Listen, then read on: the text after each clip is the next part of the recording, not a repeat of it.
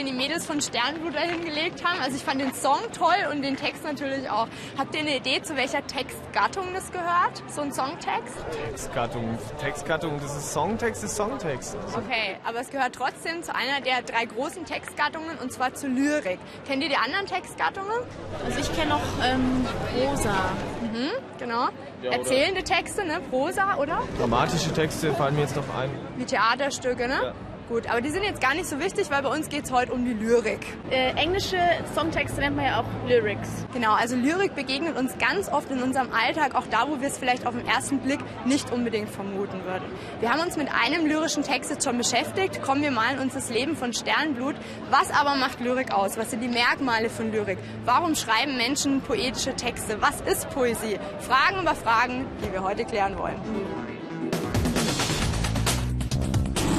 Benny, lies mal bitte die ersten zwei Strophen vor. Komm, wir malen uns das Leben. Wir malen uns Musik mit unseren Stimmen, all ihren Farben, den Melodien und dem, was sie zusammenhält.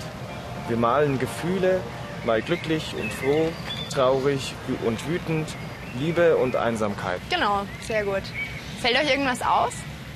Wenig Worte dafür, was es eigentlich ausdrückt. Das ist schon ein ganz typisches Kennzeichen von Lyrik. Da wird nicht groß rum erklärt, ausschweifend irgendwas geschwafelt, sondern es werden ganz wenig präzise Worte verwendet, die genau das treffen, was man sagen möchte. Gut, worum geht's in den ersten Strophen? Es geht um, um Gefühle.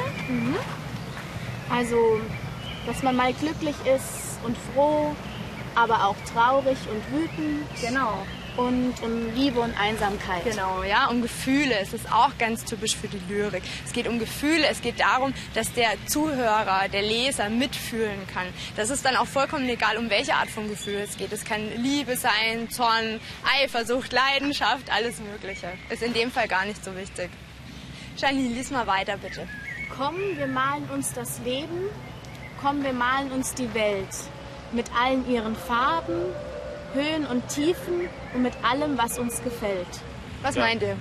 Klingt ja ganz toll. Komm, wir malen uns das Leben, wie es uns gefällt. Das wäre ja super schön. Also das ist halt, geht bloß in der Traumwelt. Es wäre toll, wenn wir uns das so machen können, aber geht halt nur in der Traumwelt. Genau. Oder eben in der Lyrik. Ja, da könnt ihr nämlich auch eure eigenen Traumwelten erschaffen. Mach mal weiter, bitte. Wir malen Freiheit, alles leicht und schön. Zu nichts gezwungen, einfach nur hier sein, das ist die Traumwelt. Genau, also da geht's Ganz genau. Das ist die Traumwelt. Genau, auch wieder um diese Traumwelt. Und mir fällt dann noch was anderes auf. Hört mal, wir malen Musik, wir malen Gefühle, komm, wir malen uns das Leben, wir malen uns die Welt und so weiter. Viele Wiederholungen. Genau, wie wirkt es auf euch? Sie wollen halt, halt sehr deutlich. wollen, ja, es ist ihnen wichtig, auf jeden Fall. Genau, ja, damit heben sie etwas hervor. Das sind Wiederholungen. Und ihr seht, das ist nicht eine ganz normale Sprache, die Sternblut da verwendet, sondern es ist eine sehr bildreiche Sprache und die verwenden sprachliche Mittel, um etwas zu erreichen, wie in dem Fall die Wiederholung. Gut, was kommt als nächstes? Komm, wir malen uns das Leben. Komm, wir malen uns die Welt. Genau. Mit all Das ist ihren wieder der- Farben, Höhen und Tiefen und mit allem, was uns Genau. gefällt. Das kommt euch bekannt vor, ne? Das ist wieder der Refrain, ganz genau. Ist das immer so bei Gedichten, dass es einen Refrain gibt? Nee, gar nicht. Nee. Genau, in Songtexten ist es natürlich dabei. Bei Gedichten ist es nicht unbedingt der Fall. Es gibt aber eine Gedichtform, bei der das häufiger auftritt. Kennt ihr die? Äh. In Balladen. Kennt ihr eine Ballade? Ja, der Zauberlehrling zum. Genau. Prima im Zauberlehrling kommt es zum Beispiel vor. Ist aber nicht unbedingt typisch für Gedichte. Lies mal bitte noch die letzte Strophe. Ich mach die Augen zu und denk an dich. Denk an damals, an unsere frühere Welt und mal mir daraus ein Bild. Mal mir daraus ein Bild. Ich mache die Augen zu. Wer ist damit gemeint? Vielleicht die, die Sängerin, also Ja. die Mädels da vom Sternflug.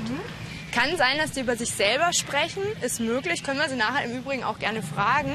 Aber eigentlich ist das ein lyrisches Ich. Das heißt, das muss nicht so sein. Die können sich auch in jemand anderen hineinversetzen und aus dem seiner Perspektive schreiben. Beziehungsweise texten, singen, dichten, alles zusammen. Gut, wenn ihr das jetzt mal vergleicht mit den Gedichten, die ihr sonst so kennt, was fällt euch da auf?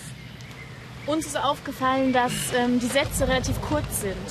Also zum Beispiel zu nichts gezwungen, einfach nur hier sein, das ist die Traumwelt, also immer recht kurze Sätze. Genau. Gerade diese kurzen, unvollständigen Sätze wirken oft viel eindrucksvoller. Das ist auch ein sprachliches Mittel, das sie hier verwendet haben. Und natürlich singt sich so einfach viel, viel schöner. Ja? Als da jetzt umständlichen Satzbau, so ist es für einen Song einfach am geeignetsten.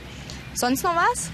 Ja, auf jeden Fall sind weniger Reime drin als beim Gedicht jetzt, Fast beim gar klassischen. keine. Habt ihr einen gefunden? Also einen ist, ähm, komm, wir malen uns das Leben, komm, wir malen uns die Welt. Und Welt reimt sich dann mit ähm, gefällt. Ist es jetzt schlimm, dass sie nicht gereimt haben? Konnten die das nicht? Oder was meint ihr? Vielleicht. Vielleicht, vielleicht auch nicht. Nee, das ist bei moderner Lyrik einfach so. Die lösen sich von so ganz klassischen Traditionen, die verwenden so ihre eigenen Stilmittel, ihre eigenen Gestaltungsmittel. Das ist auch in Ordnung so. Das ist ein typisches Kennzeichen von moderner Lyrik. Wie gefällt euch der jetzt? Wie wirkt der auf euch? Was ich da raushöre, ist, dass es darum geht, dass man sich zum Beispiel auch mal eine Traumwelt schaffen kann, in der es vielleicht einem richtig gut geht, auch wenn es jetzt nicht der Realität entspricht. Also ich glaube ja, dass es ein Ansporn sein soll, dass man sein Leben in die Hand nimmt und es so gestaltet, wie man sich das wünscht. Also es sind jetzt beides sehr positive Äußerungen und trotzdem seht ihr das ein bisschen unterschiedlich. Das ist auch ganz normal. Jeder interpretiert in solche Texte das hinein, was er vielleicht auch selber erlebt hat, was ihn im Moment auch beschäftigt. Das heißt, jeder sieht es so ein bisschen durch seine eigene Brille. Könnte man jetzt zum Beispiel auch sagen, wenn man gerade schlecht drauf ist, das hat irgendwas mit Wut und Zorn oder Eifersucht oder so zu tun? Das glaube ich nicht, weil Warum es nicht? rauslesen eigentlich. steht nichts von drin. Nee. Also Vorsicht, man kann mit diesen lyrischen Texten auch nicht machen, was man will. Jeder sieht es zwar vielleicht ein bisschen anders, aber trotzdem muss man sich immer am Text orientieren. Zu diesem Text würde Wut, Trauer jetzt einfach wirklich nicht passen. Das wäre in dem Sinn einfach wirklich falsch. Wir haben jetzt so lange über den Songtext Komm, wir malen uns das Leben gesprochen, dass wir jetzt natürlich drauf brennen, die Songwriterinnen mal selber kennenzulernen. Und hier sind sie auch schon bei uns, die Mädels von Sternblut. Hallo. Hallo. Schön, dass ihr uns besucht, dass wir mit euch sprechen können. Wir haben natürlich einige Fragen an euch. Ihr habt ja sehr viel Gefühl in eure Texte einfließen lassen, in denen jetzt speziell, den wir uns angeguckt haben. Wie kommt ihr denn zu euren Texten? Habt ihr es gelernt oder woher nehmt ihr da so eure Inspiration? Ähm, bei uns war das eigentlich so, ähm, wir haben beide Klavier gelernt am Anfang und ich habe schon immer voll gern rumklimpert und dann irgendwann ähm, habe ich meinen ersten Song geschrieben mit acht Jahren oder so. Wow. Und ähm, die Debo fand es immer voll cool, wenn ich sowas gemacht habe, hat sie es eigentlich auch gemacht. Du bist die Jüngere. Schwester bin ich, Ja, klar. Und dann hat sie auch einen Song geschrieben und so ging es dann eigentlich los. Und dann, ähm, es waren halt am Anfang ziemlich komische Texte, also würde ich jetzt mich nicht mehr trauen, das irgendwie zu veröffentlichen. Und dann, ja, dann ähm, haben wir das immer weitergemacht und jetzt, also mittlerweile sind halt die Songs Themen, die uns halt belasten oder aufregen. Das ist bei mir meistens so, dann schreibe ich halt, verarbeite ich so die Themen drin. Aha, klingt ja spannend. Ja. Habt ihr noch Fragen? Ja, also mich interessiert, ähm, ich habe aus dem Text rausgehört, dass es darum geht, sich eine Traumwelt zu schaffen, in die man auch mal flüchten kann. Stimmt es oder habe ich mich da irgendwie total getäuscht?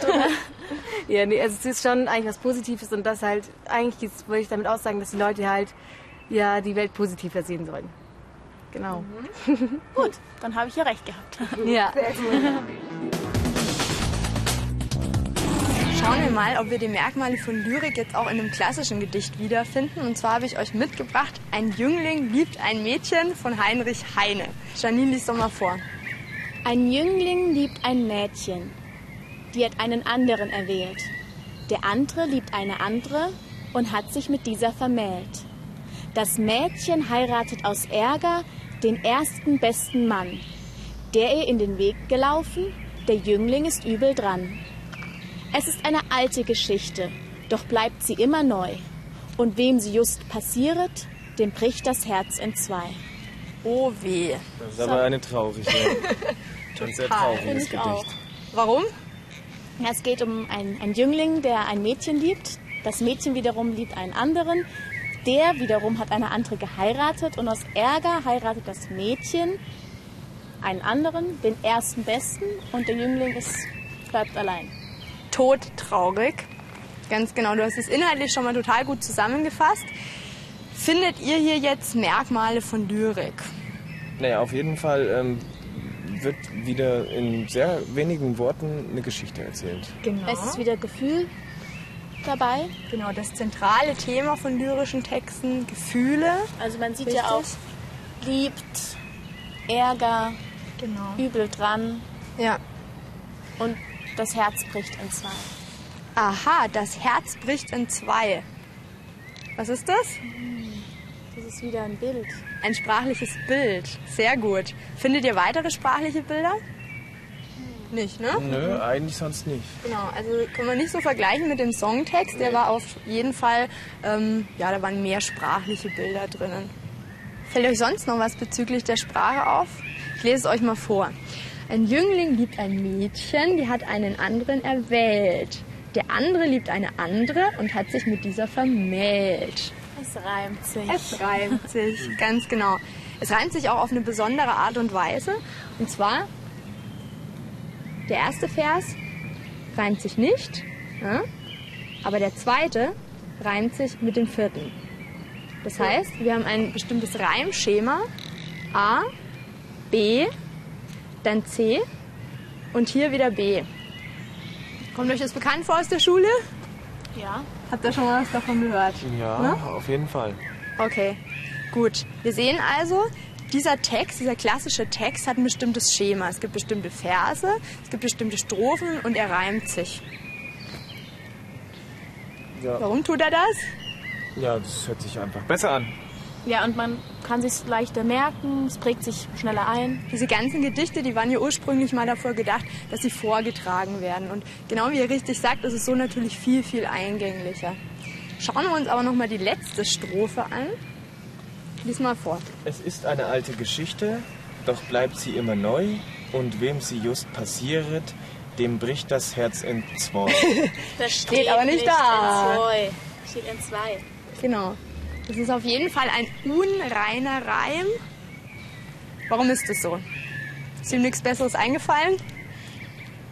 Vielleicht hat er das so gewollt. Aha. Warum hat er das vielleicht so gewollt? An der Stelle ist ein Bruch und dieser Bruch, der verrät euch etwas. Nämlich, dass er dieses ganze Gedicht vielleicht nicht so todernst gemeint hat, wie das auf den ersten Blick klingt. Findet ihr weitere Hinweise, dass er das vielleicht nicht ganz so ernst gemeint hat? Es klingt ja schon ein bisschen komisch, wenn dann steht, der andere liebt eine andere und noch eine andere und noch eine andere. Und die hat wieder den. Genau. Es ist eine ziemlich saloppe Sprache und es hat auf jeden Fall zumindest einen ironischen Unterton. Und das ist jetzt natürlich eine ganz, ganz große Herausforderung. Es fällt Schülern immer wahnsinnig schwer, schwer Ironie zu erkennen. Ja, man liest diesen Text und denkt sich, ach Gott, und der arme Jüngling, es ist ja wirklich todtraurig. Und vielleicht hat es der Autor, in dem Fall Heinrich Heine, aber auch ein bisschen mit einem Augenzwinkern gemeint. Ja? Da findet ihr immer ganz kleine, versteckte Hinweise auf Ironie. Also immer gut aufpassen, sonst läuft man da so ein bisschen ins Leere. Fassen wir nochmal zusammen, was wir heute gelernt haben. Wir wissen jetzt mittlerweile, welche Merkmale Lyrik hat und wir wissen, wie wir Lyrik von anderen Textgattungen unterscheiden können, zum Beispiel von der Prosa oder von der Dramatik. Und ich hoffe, dass ihr mittlerweile Gedichte ganz toll findet, so wie ich auch. Und falls nicht, denkt ihr vielleicht das nächste Mal dran, wenn ihr den Songtext hört, dass auch das Lyrik sein kann. Come